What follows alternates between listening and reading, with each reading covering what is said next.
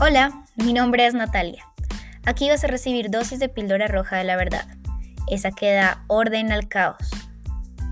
Yo estoy convencida de que el caos solo es falta de información, así que decidí comenzar a compartir los diferentes temas, inquietudes y personas que han pasado en el proceso de la búsqueda del sentido de la vida. Si tú eres alguien que le gusta ir un poco más allá de lo que está enfrente de sus ojos, que cree que puede despertar de la prisión de la mente y evolucionar, estas dosis son para ti.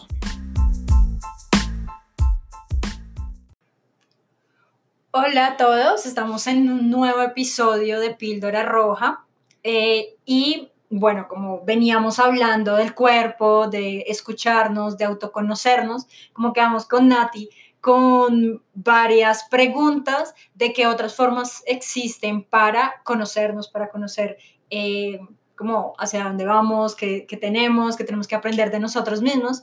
Y en ese, en ese camino encontramos a Sergio Arboleda.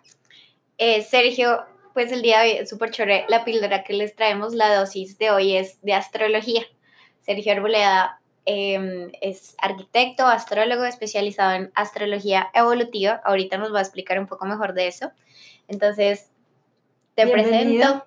Hola, muchas gracias por invitarme. bueno, pues cuéntanos quién eres, qué haces, pues aparte de, bueno, cuéntanos un poco de ti. ¿Y cómo llegaste a la astrología? Sí. Bueno, yo empecé en el año 88 cuando encontré el primer libro de Li Ching. El Li Ching es un oráculo chino que le ayuda a uno a conocerse a sí mismo. Es un oráculo que funciona con unas monedas y que, y que pues le ayuda a uno a, conocerse. Y empecé con eso, pues durante mucho tiempo, al mismo tiempo que estaba haciendo mis estudios de arquitectura. Y, fui llevando las dos cosas a la par hasta un punto pues en el que ahorita ya me estoy dedicando más a la astrología que a la arquitectura, cuando antes pues me dedicaba más a la arquitectura que a la astrología. Ambas cosas están realmente relacionadas porque yo digo que la, la, astrología es como la arquitectura del tiempo, ¿no? Y, realmente la, la, concibo así, como que ah, con la astrología yo puedo ver cuáles son los ladrillos con los que se construye la psicología de alguna manera de una persona, ¿sí? Y, y esa construcción pues es muy arquitectónica, ¿no? Tiene elementos, tiene relaciones, tiene mezcladores, tiene casi que los mismos elementos que tiene la arquitectura, la tiene la astrología desde un punto de vista más psicológico, ¿no? Cómo pienso, cómo, cómo armo mis, mi vida, ¿no? Cómo la construyo, su estructura. Entonces, la idea de leer la carta astral es primero darse cuenta uno de cómo es la estructura que uno, que uno, con la que uno se siente cómodo. Y una vez que entiende cómo es esa estructura con la que uno se siente cómodo, ya puede empezar a ver cómo la podría modificar, cómo se puede liberar de pronto los patrones que le causan más conflicto, que no lo, que no lo dejan prosperar como quisiera, ¿no? Ok, bueno, entonces ahí tú nos estás mencionando sobre la carta astral. De seguro hay gente que no tiene ni idea de qué es eso. Entonces, si nos puedes contar, por favor, porque seguro la gente, digamos, solo piensa que tiene un signo y ya. Pues por lo que veníamos hablando en un principio de la gente va, lee el horóscopo en el periódico y, ah, hoy tengo que evitar comer claro algo, no sé.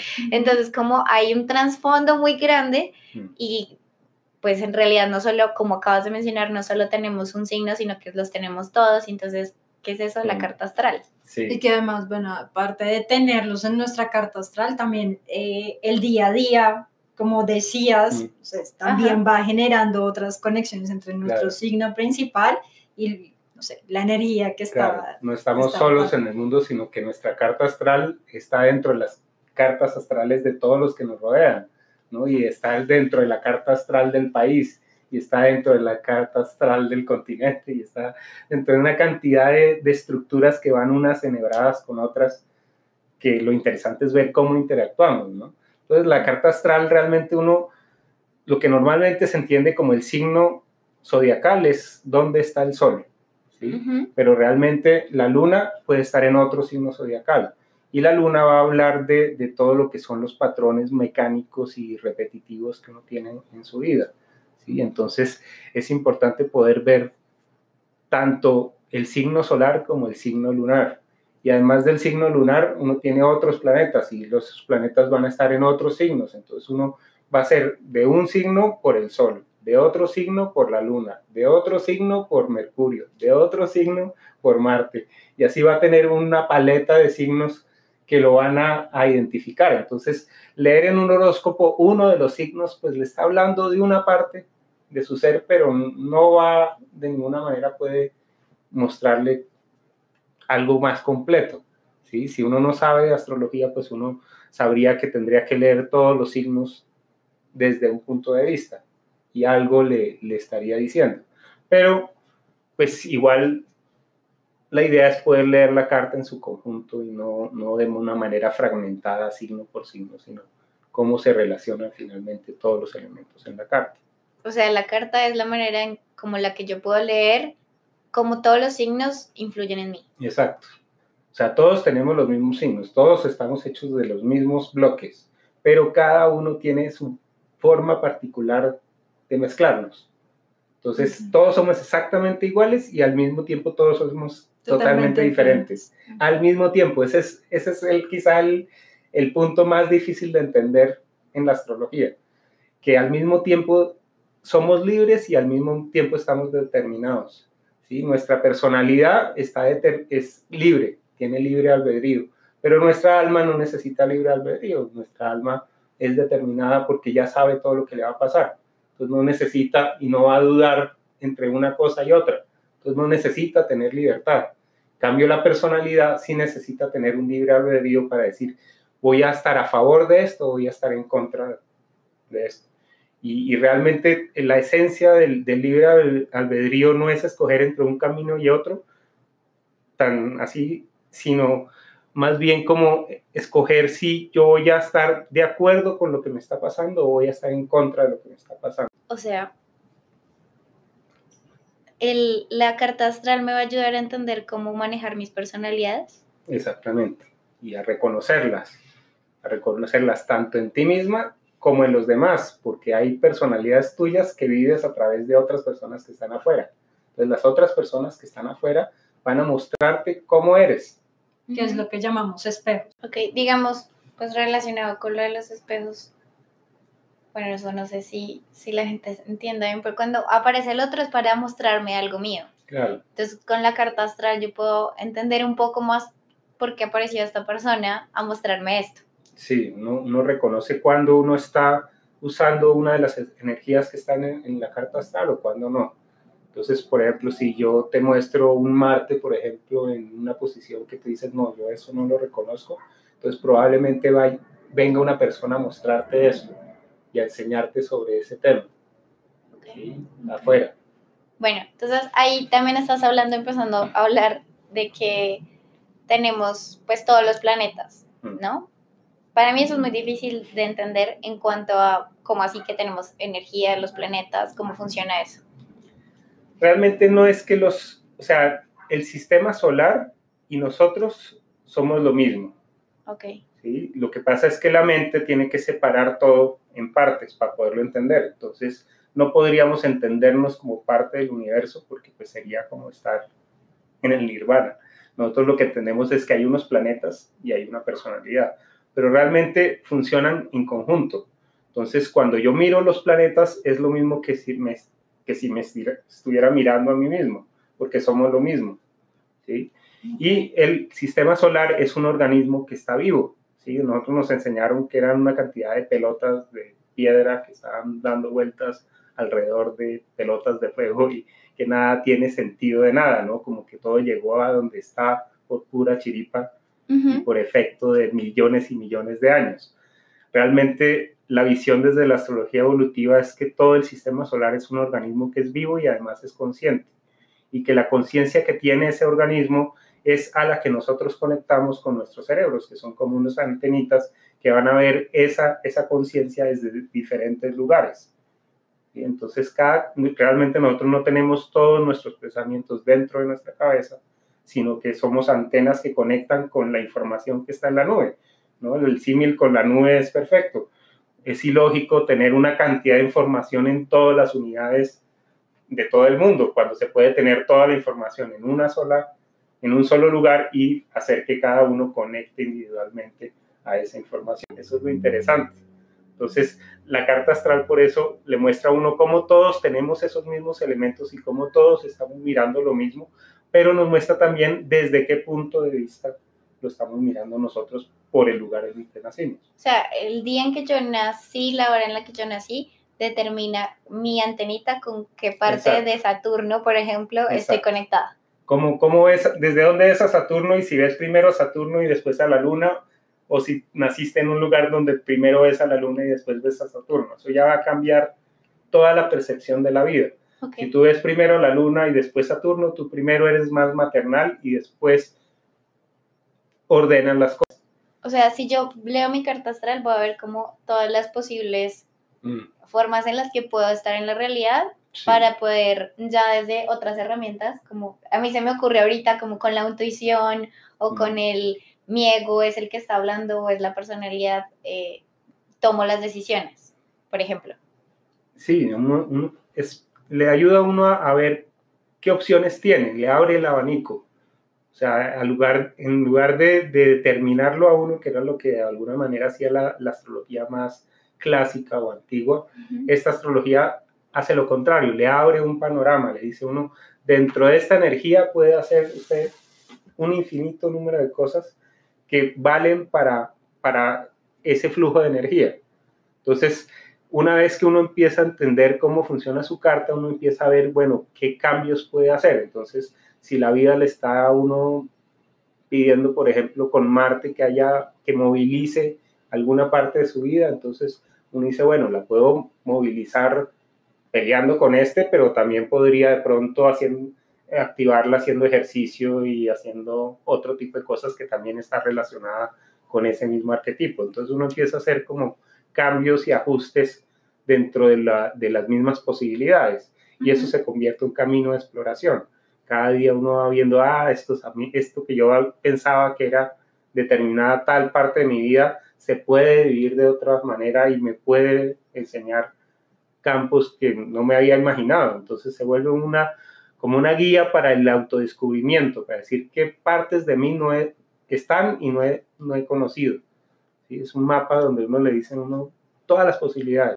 Bueno, entonces estamos hablando de que los planetas, cada uno, tenemos todos los planetas. Mm. Entonces, ¿qué significa cada planeta, por ejemplo? Entonces, hay, hay varios grupos de planetas. Los planetas principales en la astrología, los centrales, son el Sol, la Luna y el planeta Tierra. El Sol le va a decir a uno cuál es su propósito vital, cómo brilla uno, cómo uno es un sol. ¿no? dónde ilumina, cómo puede atraer a las personas alrededor de uno. La luna es un mecanismo que gira alrededor de la, de la Tierra y por eso va a representar todos esos patrones que uno repite y repite para asegurarse y para estar confiado. Lo interesante es que el Sol y la Luna no siempre están en el mismo signo. Entonces, lo que a uno lo realiza normalmente no es lo que lo hace sentir más cómodo y entonces ahí empieza ya la primera de las dualidades de muchas que se van a ir mirando en, la carta. Luego está el planeta Tierra. Uno nace en el planeta Tierra en un lugar y eso determina lo que se conoce como el ascendente. Entonces, dependiendo en dónde aterrizo yo en, en el planeta, pues voy a mirar el mundo de una manera diferente. Entonces, ese sol y esa luna que yo tengo van a funcionar de una manera diferente si están en un lugar o en otro.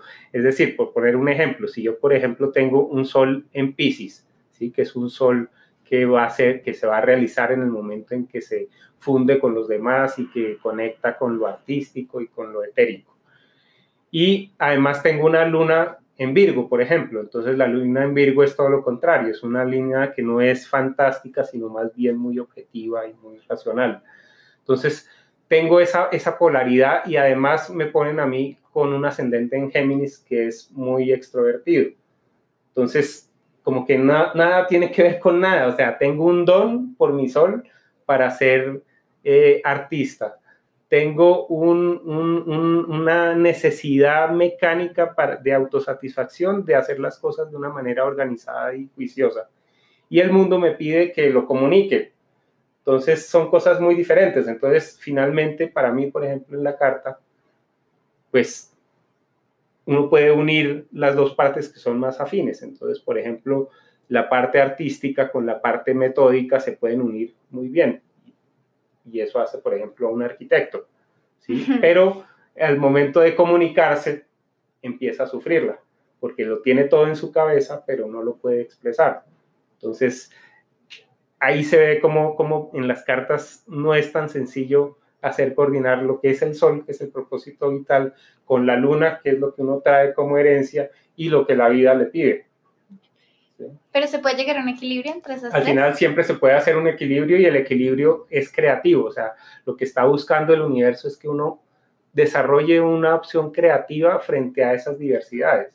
Entonces, entre más diversidad haya, es más rico para uno desarrollarse porque tiene uno más cosas que hacer. Cuando uno tiene todo en el mismo signo, todo muy equilibrado, pues uno no tiene mucho que hacer porque todo le funciona como de una manera muy sencilla. Entonces tampoco tiene que desarrollarse interiormente de una manera especial. Entonces termina viviendo pues de una manera más mecánica y sin problemas. Bueno, entonces, ¿qué más podemos saber de la luna, del sol y el ascendente para avanzar a los otros? Entonces, eh, pues lo otro es, es el tema de las compatibilidades entre personas. Normalmente vemos que hay listados que dicen los signos Tauro con los signos Virgo se entienden o no sé qué. Y eso se hace, es basado en el signo solar. Eso realmente, esa forma de ver las compatibilidades no funciona porque el Sol está hecho para integrarse con todos los demás. Todos los talentos solares que nosotros tenemos están hechos para integrarse. Y para darlos. Y para darlos y para funcionar. Entonces, si yo, por ejemplo, soy un Virgo y me uno con un Acuario, pues el Virgo viene a dar, aportar eh, perseverancia y el Acuario viene a, aportar libertad. ¿sí? Entonces, siempre, siempre que haya perseverancia y libertad, pues va a ser muy bueno. ¿sí? Entonces, eh, desde el Sol, es, toda combinación es buena. ¿sí? todo lo que yo mezcle y una es bueno, pero no es lo mismo desde la luna, porque la luna es más el lugar de confort, es el lugar que yo protejo y en el que me siento seguro. Entonces, cuando vamos a ver compatibilidades con otra persona, tenemos que ver es cuál es la luna de la otra persona, es decir, dónde se enconcha, cuándo, cómo se protege. Entonces, ahí sí es muy diferente. Entonces, una persona que se enconcha, por ejemplo, en Virgo, que tiene la luna en Virgo, pues va en el momento en que está angustiada va a necesitar aferrarse a algo que sea seguro y que sea continuo y que le dé, le dé una mecanicidad, Mientras que el que tiene la luna en acuario va a decir, no, si yo estoy angustiado me tengo que ir, me tengo que abrir, tengo que respirar, no me voy a poner a trabajar. La luna en Virgo va a decir, estoy con problemas, voy a trabajar y así me, me abstraigo y no pienso en ese problema que tengo. La luna en acuario no va a decir, voy a trabajar, un, lo menos que va a hacer es trabajar en este momento porque ni de fundas, o sea, yo me tengo es que ir. ¿sí? Y son mecanismos de defensa. Entonces, si yo tengo una pareja en la que yo tengo la luna en Virgo y, y mi, mi zona de seguridad es empezar a trabajar y hacer y ordenar cosas cada vez que estoy nervioso, y la otra persona, en cambio, cuando está nerviosa, se quiere ir, pues no va a haber ningún contacto entre las dos personas. Entonces, hay una pregunta, perdón. En términos de relaciones, puedo como, ok, compatibilidad entre nosotros con la luna y para, digamos, proyección de, de la relación, o no de la relación, digo, no sé, digamos, cuando se casan o cuando ya empiezan a vivir juntos, de lo que va a ser esa pareja ya es hacia el sol, podría ser, ¿sí? O sea, uno está con el sol cuando está por las buenas, ¿sí? cuando está creativo, cuando está hablando cotidianamente, entonces uno se conoce con otra persona y se conoce con el sol de la otra persona, uno le puede gustar el sol de la otra persona. Pero ¿qué pasa? En el momento en que empieza a haber problemas, uno se va a esa su luna. Y entonces ya no está hablando de sol a sol, sino de luna a luna. Entonces, cuando por ejemplo hay una luna, una luna en un signo de aire, por ejemplo, que son lunas que necesitan hablar y explicar las cosas, se casan con una persona que tiene una luna en agua que necesita sentir las cosas, ahí es donde viene el problema porque la luna en, en, aire va a tratar de explicarle a la otra qué es lo que pasa y la otra va a decir a mí no me explique nada porque es que yo lo que siento es lo que siento y no vale ninguna de las explicaciones que me dé. ¿sí? Entonces ahí empieza uno a ver el conflicto porque no son formas de entender el problema de maneras totalmente opuestas. Entonces, para lo que sirve la astrología es para uno sabiendo que la otra persona tiene esa forma de, de actuar, pues entenderla, aceptarla y, y, y, valorar pues también que uno no es, la forma de ver de uno no es la única, ¿no? Y que la otra persona ve las cosas de otra manera y siempre lo lleva a uno a hacer la traducción, que yo sé que lo veo de una manera y sé que tú lo ves de otra manera, pero lleguemos a un acuerdo en la que ambos, ¿no? ambas posiciones funcionen. Entonces, el sol, la luna y el ascendente. El ascendente, esa es como la primera capa. ¿sí? Y además de esa capa, pues uno, uno, uno tiene que protegerse frente al mundo para mostrarse. Entonces, para eso hay tres planetas que van a ser como esa, ese cubrimiento, que son la siguiente capa, que son Mercurio, Venus y Marte. Mercurio va a estar relacionado con la mente, ¿sí? es como pienso. Venus va a estar relacionado con cómo siento y Marte con cómo actúo. ¿sí? Uno normal, o sea, hay muchas cartas en las que cada uno de esos tres planetas están inclusive en signos diferentes. Quiere decir que uno piensa de una manera, luego siente otra y al final actúa de otra manera completamente diferente. Entonces en la carta se va a mirar qué tan, qué tan, cómo funciona, ¿sí? Cómo pienso, cómo siento y qué hago al respecto. Entonces, ahí se amplía el panorama muchísimo más porque aparecen nuevos signos, ¿sí? En la, en la misma mezcla. Entonces, mm, por ejemplo, un Mercurio, los, elementos son muy importantes en la astrología. Entonces, todo lo que es el elemento aire, por ejemplo, representa lo que es la mente. Un Mercurio en un signo de aire, que sería Géminis, Acuario Libra, es una mente que, es más racional, que tiende a ser más racional, a, ser más objetiva, mientras que un, Mercurio, que es una mente que está en, un signo, por ejemplo, de agua, que puede ser cáncer, piscis o, o escorpio, pues va a ser mucho más emocional, va a pensar de una manera más, más empática, de alguna manera que de, de una manera objetiva, va a comprometerse más con las situaciones y no va a poder desligarse de las cosas de una manera más externa, ¿no? Entonces ya le dice a uno cómo es la forma de pensar de la persona. Luego viene cómo siente, entonces Venus, entonces cómo disfruta las cosas. Entonces Venus, dependiendo también del elemento, le va a decir a uno si la persona disfruta más las cosas prácticas o disfruta más las cosas teóricas o disfruta más las cosas emocionales o disfruta más las actividades. Y entonces es bien importante saber uno dónde tiene uno a Venus porque dándose ese gusto uno, uno se vuelve feliz y después puede atraer personas también felices, ¿sí? Y no está ese déficit de ese Venus de que a mí me hace falta esto y tengo que buscar quién me dé mi Venus, ¿no? Entonces, es saber cómo, qué es lo que yo tengo que darme para ser feliz. ¿sí? Yo solito, si tenga o no tenga pareja. Eso es fundamental porque pues ahí uno muchas veces no tiene pareja y cuando no tiene pareja pues tiene que darse gusto, si no se da gusto vive amargado. Entonces, eso es Venus, ¿no? Y pues todas las relaciones que da ese Venus. Y finalmente está Marte, que es como actúo. Con Marte, Marte es el planeta que, o, es la, la, la función psíquica que le dice a uno cómo se abre uno camino en el mundo. Entonces, el ejemplo típico es cómo entra uno, por ejemplo, al Transmilenio. Si uno está en una fila de Transmilenio y uno tiene un Marte muy activo, uno entra poniendo el codo y se abre paso. Pero si de pronto tiene ese Marte en un signo como Pisces, por ejemplo, que es muy sensible y que no quiere, que quiere evitar el roce a toda costa, pues va a decir, no, espero más bien al otro que esté más vacío, no va a entrar con el codo. Entonces Marte le dice a uno qué tipo de persona es, cómo, cómo entra las cosas. Si un, Marte, por ejemplo, en Tauro, eh, es un Marte que entra siempre viendo el beneficio, viendo qué gano con esto.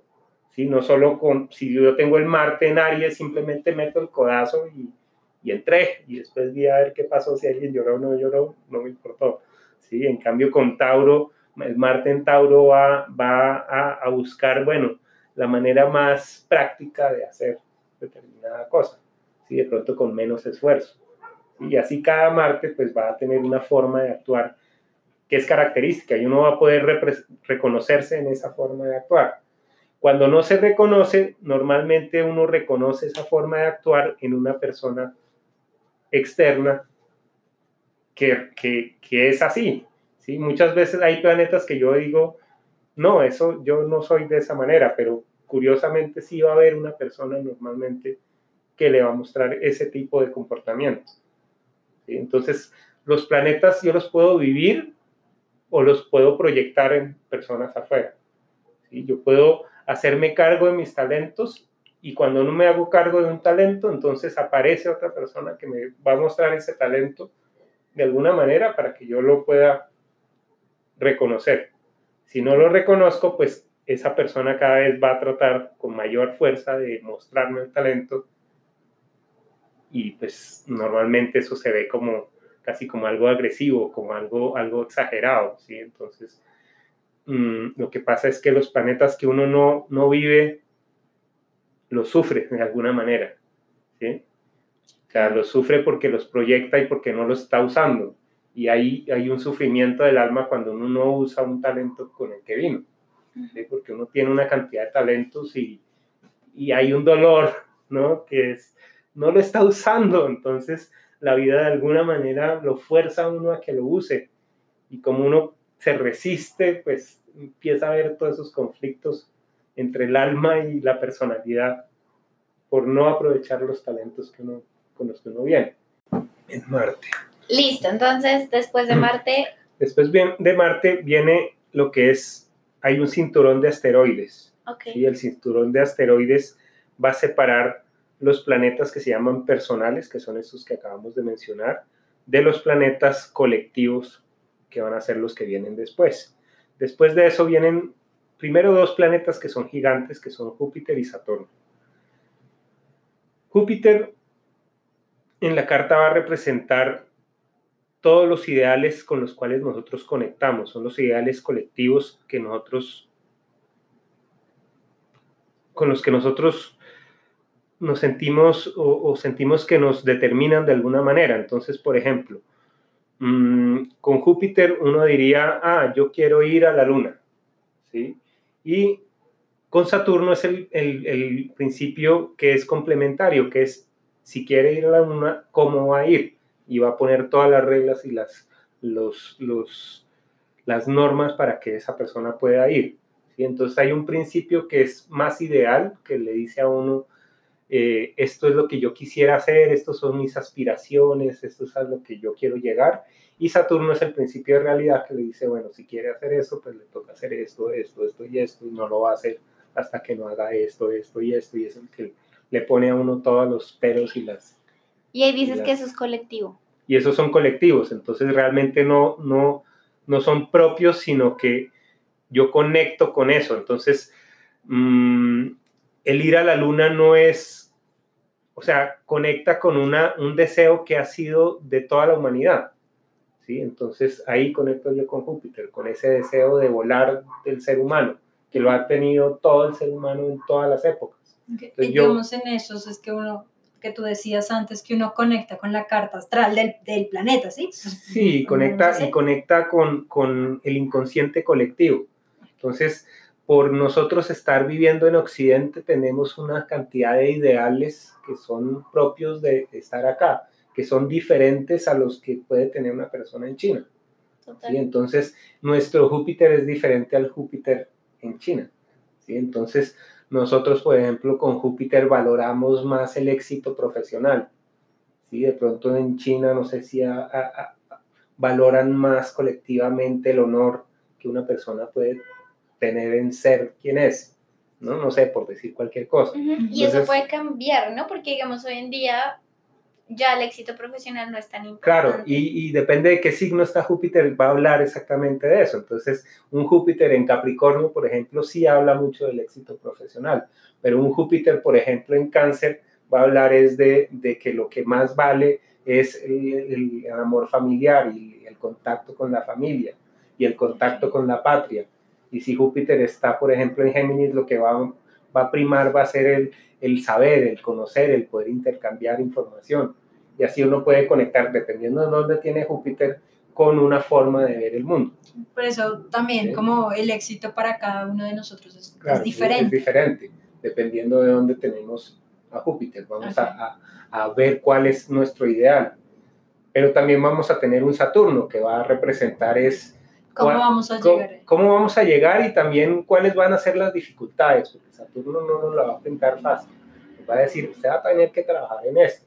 O sea, Júpiter le va a decir, esto es lo que usted quiere hacer, y Saturno le va a decir qué va a tener que trabajar para poder lograrlo. Bueno, entonces ya entendimos cómo funciona Júpiter y Saturno. Entonces sigue Urano, Neptuno y Plutón. A ver, mm, hay una relación entre los, esos tres últimos planetas y los primeros tres que habíamos hablado, que eran Mercurio, Venus y Marte. Si Mercurio decimos que es la mente personal, Urano va a ser la mente universal. ¿Sí? Entonces, si Mercurio me dice cómo pienso yo, Urano me va a decir cómo piensa la humanidad. ¿sí? Y cómo la humanidad realmente piensa en conjunto, como un todo integrado. ¿Sí? Somos neuronas de un gran cerebro. Eso es lo que dice Urano. Mercurio dice, no, yo pienso lo que yo pienso. Del mismo modo está Venus, que si Venus es lo que yo siento, lo que a mí me gusta, va a aparecer un Neptuno que va a hablar del amor incondicional, del amor que va a reunir a todas las cosas en el universo. ¿sí? Es un amor que lo abarca todo y que no tiene ningún límite. ¿sí? Como es tan amplio, también va a representar la confusión, ¿sí? porque es tan amplio y tan integrado que, para la mente humana es tan extraño que va a confundirse y va a sentir, se va a sentir a veces perdido. Entonces, Neptuno va a estar relacionado tanto con la sensación de pérdida o de, o de vacío, de, de estar, sí, de, de estar físicamente perdido, o también la, la parte de iluminación espiritual y la comprensión de cómo todos estamos unidos por el amor, ¿sí? que sería la parte más, más elevada. Entre las dos, Neptuno tiene la parte del arte, ¿no? Todo lo que donde está metido Neptuno es hay una sensibilidad para el arte muy grande. Entonces, viendo a Neptuno vamos a ver tanto cómo una persona se confunde, cómo es artista y cómo es su parte espiritual, ¿sí? Con el mismo planeta. Ok. Entonces tiene varios grados. Lo mismo con Urano vamos a decir cómo piensa en lo colectivo, pero también cómo es original, cómo es, eh, cómo se diferencia también de los demás y cómo a su manera es revolucionario, en qué parte de su vida es revolucionario o no es revolucionario. ¿sí? Y finalmente Plutón está relacionado con Marte y pues si Marte es la forma como yo actúo, Plutón va a ser la forma como el universo actúa, ¿no? Y con Plutón por eso vienen todo lo que son esas, pues se ven mucho las, las catástrofes y las transformaciones que uno dice, ¿por qué pasan esas cosas como los terremotos que, que hacen pues aparentemente tanto daño, ¿no?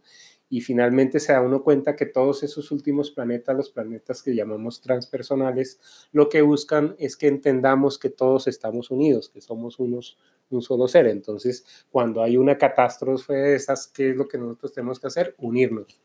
¿sí? Y esa es la función de ellos. Dicen, se unen por las buenas o por las malas. Entonces, si no se unen de una manera, pues se genera un, una catástrofe como un virus o una cosa como las que está pasando ahorita para que nos unamos y trabajemos en conjunto y no tan separados como siempre lo tendemos a hacer. Entonces, esos últimos planetas nos van a hablar es de, de, de, esa, de esa influencia del mundo exterior en nuestras vidas y cómo, cómo el mundo exterior siempre quiere que nosotros evolucionemos, cambiemos. ¿no? Los, los, los planetas transper, transpersonales a lo que se dedican es a no dejar que el ego se afiance en una sola forma de ser y siempre esté cambiando. ¿sí? O sea, nosotros, si fuera solo por los planetas personales que vimos al principio, uno no cambiaría nunca. Y uno diría, ya me encontré, ya sé quién soy y nadie me toque. Pero los planetas transpersonales dicen, me muero la pena, pero usted va a cambiar porque va a cambiar. ¿no? En la medida en que nosotros... Urano, Neptuno y Plutón. Siempre van a entrar a cambiar las reglas de juego, van a entrar a cambiar. ¿no? Y entonces en la medida que nosotros estemos abiertos al cambio, vamos a vivir una vida más alegre, más feliz. Ok, entonces, teniendo en cuenta eso, pues cada uno tendría un planeta en un signo. Es decir, que yo no soy solo Tauro, sino que soy todos los signos porque pues soy todo. claro, bien. Y tienes algo en cada uno de los signos. Nosotros hay un concepto que se llama el concepto de las casas en astrología y las casas hay 12 casas que están repartidas por todo el círculo astrológico. Y en cada una de esas casas hay un tema de la vida. ¿sí? Entonces, en la casa 2, por ejemplo, está la parte económica, por decir cualquier cosa. En la casa 3 está la forma de comunicarse eh, y están los hermanos. En la casa 4 están, por ejemplo, los padres. Y así cada casa tiene un tema. Y nosotros tenemos en cada una de esas casas un signo diferente. ¿no? Y entonces, todos los signos los usamos en todas las cosas. Dependiendo de cuál es nuestro ascendente, vamos a usar todo el paquete de signos. ¿sí? Pero es, un, es una progresión completa. Ok, entonces ahí podrías explicarnos cómo es entonces cada signo. Como, sí, digamos, Aries es el arranque. Sí, Aries es... Pues vamos rápido a mirar cómo ah, son los, que los representa que representa cada, signo, ¿no? Entonces, Aries es el primer signo del zodíaco, ¿no? Representa como el Big Bang, el momento de inicio, ¿no? El momento del despertar. Entonces, una persona que tiene muchos planetas en Aries viene a comenzar algo, viene a iniciar. Le va a costar mantener las cosas en el tiempo, pero sí va a ser muy bueno para arrancar, ¿sí? Una vez que el sistema ha iniciado, que es como ese motor de arranque, que es Aries, viene Tauro, que es la estabilización, que es casi que lo contrario a Aries, ¿no? Y es como un péndulo. Si primero viene el movimiento, después viene la quietud, que es Tauro. Y Tauro empieza a acumular toda la, la, sustancia necesaria para seguir el viaje. Es como decir, si en Aries yo digo, ah, quiero ir a la luna, en Tauro me dice, bueno, entonces, ¿qué necesito para ir a la luna y cuáles son mis provisiones? Después de, de, Tauro viene Géminis, que es bueno, una vez que yo tengo mis provisiones y tengo con qué hacer mi viaje, pues voy a hacer un plan, voy a ver qué, cómo se conectan y cómo se conjugan todos los elementos que conseguí en Tauro. Entonces, por eso Géminis tiene que ver mucho con la, con la mezcla, con la combinación y por eso se ve a veces como muy inestable, porque siempre está combinando esto con lo otro, esto con lo otro y está siempre está buscando una nueva posibilidad.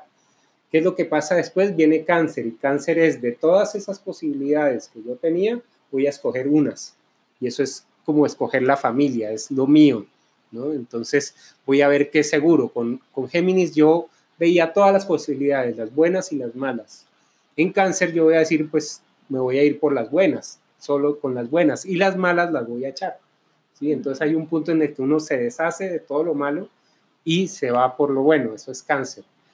Una vez que uno ha hecho eso, que es que representa de alguna manera también el, el, vientre materno, el momento en el que uno se recoge para, para formarse, viene Leo, que es la salida al mundo, que es el nacimiento o un renacimiento. ¿sí? Cuando yo nazco a la sociedad, cuando yo, por ejemplo, digo, yo estudié arquitectura y me volví arquitecto, ya salgo a, las, a la sociedad y me digo, soy arquitecto. Ese soy ese cuando yo digo soy artista, soy eh, médico, soy, eso es Leo. ¿sí? Es el, el, momento en el que uno dice quién es. ¿sí? Una vez que uno sabe quién es, que es Leo, pues viene Virgo, que es, bueno, manténgalo, ¿no? Si ya es arquitecto, pues trabaje como arquitecto, ¿no? Y entonces viene Virgo, y Virgo es el trabajo día a día, paso a paso. Y todas las personas que están conectadas con Virgo son perseverantes y tienen tienen esa cualidad de, ver los detalles, de ver cómo está todo armado. Y después de haber hecho eso por mucho tiempo, viene Libra, que es como la parte de la admiración, del, del de decir, ah, vea qué bonito, ¿sí? Es la parte de la presentación, por eso Libra está muy relacionado con el arte, con, con el intercambio verbal, con, con, ¿no? con el ver las cosas con armonía, ¿no? Una vez que uno ha visto todo con armonía y que todo ha casado, pues viene naturalmente Escorpio, que es la prueba. ¿no? Entonces dice, bueno, si es tan bonito y tan perfecto, entonces veamos a ver cuánto aguanta. Entonces en Escorpio nosotros nos enfrentamos a ver cuál es nuestra esencia, ¿sí? Y, cuál, y qué es lo que sobra, ¿no? Y si lo que estamos creando sí aguanta o no aguanta. ¿sí? Y una vez que hemos pasado por eso, entonces viene Sagitario, que es el renacimiento. ¿Sí? que sería como el tercer renacimiento en la carta astral. El primer nacimiento es el del ascendente, el de la casa 1, después viene, y el de Aries, después viene el nacimiento de Leo, que es el nacimiento de la mitad, y finalmente viene el nacimiento de Sagitario, que es el, el de la vida ya transpersonal, ¿sí? De alguna manera se podría decir que uno nace en Aries y muere en Escorpio, pero renace en Sagitario y vuelve y muere en Pisces. ¿sí? Pero uno tiene como dos vidas en la carta astral. La, muerte física es solo parte del camino, pero hay algo que viene después. Eso, es, eso empieza con Sagitario. Sagitario es esa capacidad de, renacer de las cenizas, de, de, volver a ver qué hay más allá de lo que es la persona. Una vez que uno ha visto qué hay más allá de la persona, entonces llega Capricornio, que es a definir las cosas como son. Entonces uno dice, después de haber hecho tantos viajes, después de haber vivido todo lo que he vivido, he llegado a esta conclusión. ¿Sí? Entonces Capricornio define y dice, listo, así es. ¿No? Lo que a mí más me gusta de la astrología es que después de ese Capricornio de haber dicho esto es así, viene Acuario que dice, ah, pero hay una posibilidad diferente. ¿Sí? Y Acuario siempre va a buscar una alternativa y va a buscar actualizar esas normas que se definieron. Entonces, afortunadamente en el sistema hay una parte de actualización, que es Acuario, que permite cambiar las cosas y que las normas no se, no se, no se cristalicen en un solo estado y permanezcan así para siempre. Y una vez que uno ha conectado con esa forma de ver las cosas diferente que es Acuario, pues ya puede conectar con Pisces, que es la conexión con el todo. ¿no? Y ahí sí, mejor dicho, ya pasa uno todos los límites y, Pisces va a estar muy relacionado también con el mundo del sueño, ¿sí? con el mundo de los registros akáshicos y con el mundo de, lo incomprensible, ¿no? todo lo mágico y todo lo fantástico, pero también todo lo que no podemos entender y nos parece absurdo, eso es Pisces, que es muy relacionado con el, con el mundo del sueño y por eso después del sueño viene otra vez Aries, que es el despertar. Entonces después de dormir despertamos. Y ese es el ciclo que se repite una y otra vez. Por eso, como siempre decimos que estamos en constante cambio y que tenemos la capacidad de transformarnos constantemente, porque dentro de mm. estos 12 meses, por decirlo mm. así, estamos como pasando por diferentes pasos para, para transformar eso que ya aprendimos, para evolucionar, más que transformar, creo que es para evolucionar eso que ya aprendimos y que ya vivimos, experimentamos, ahora queremos algo nuevo para ir avanzando. Y, lo interesante es que esa misma secuencia se, hace en el día, se hace en la semana, se hace en el mes y se hace en la vida. ¿no? Ese mismo proceso de ir primero haciendo un Big Bang, luego concretando cosas, luego comunicando, luego, sí, es, ese péndulo lo hacemos en cada cosa que hacemos en, o en toda la vida. Entonces, es un orden que dice uno, ah, vea, ya entiendo por qué vienen las cosas en esta secuencia. Entonces lo que ha descubierto la astrología es una secuencia que va relacionando formas de ser unas con otras con una lógica. Bueno, ya para concluir, em, entonces me gustaría mucho cerrar como con qué le gustaría, qué te gustaría decirle a la gente acerca de la astrología, como que quieren que quieres que se lleve la gente acerca de este tema. Lo que a mí me gustaría que, que, la gente se llevara es que, las, que entendieran que la astrología es una herramienta que le permite a uno no solo conocerse y saber por qué es como es, sino además le muestra una cantidad de opciones y de posibilidades que no ha descubierto en sí que podría desarrollar. Entonces, por eso es que a esta le llamamos una astrología evolutiva, porque no solo es quién soy, sino quién puedo ser.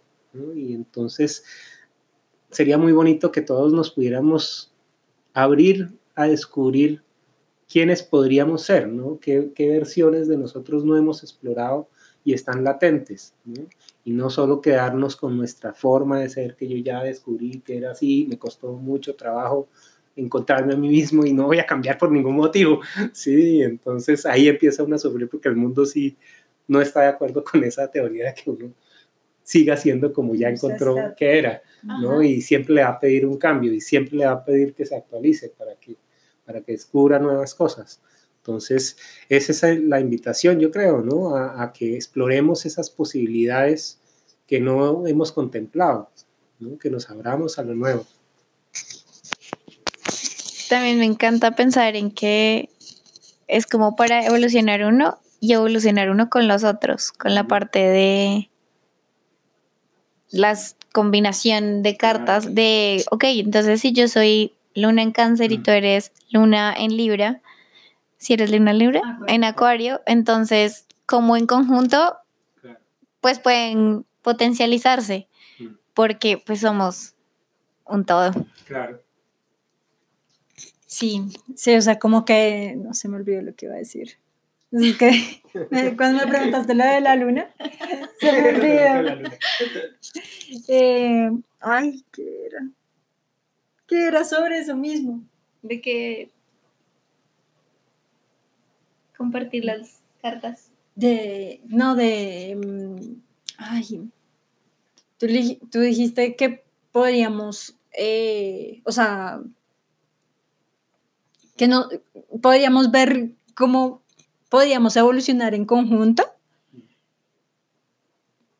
Y eso también como que refuerza de que como somos una, sola como una sola energía, pues esa sola energía para crecer y moverse en conjunto necesita que cada una de sus partículas como que se acepte, eh, evolucione en conjunto y por eso creo que también está dividido como en esas tres eh, capas, como en la que es de uno, en la que ya es más colectiva y ya en la que es de todo el universo. Entonces, como esa de todo el universo, como que nos guía el resto de partículas para como ir evolucionando y pues ya quién sabe a dónde nos va a llevar.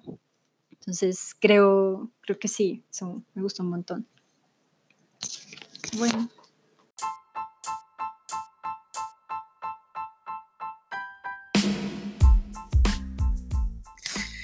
Bueno, si, si les gustó todo este tema de la astrología, si quieren seguir sabiendo un poco más acerca de ustedes mismos a través de la lectura de su carta astral, los invitamos a que sigan a Sergio en Sergio Arboleda Arroyo en Facebook. Ahí también pues eh, aparecen como todas sus redes. Igual nosotros lo vamos a etiquetar en todas nuestras, nuestras publicaciones para que lo empiecen a seguir, para que de la mano de él se puedan pues conocer un poquito más. Nosotras eh, nos hizo una mini lectura de carta astral y salimos con un montón de información en conjunto que les aseguro, si lo practican les va a funcionar mucho para sus vidas. Em, bueno, esta fue como la píldora del día de hoy. Los esperamos para que nos escuchen en la siguiente dosis de nuestra píldora roja y estamos en contacto.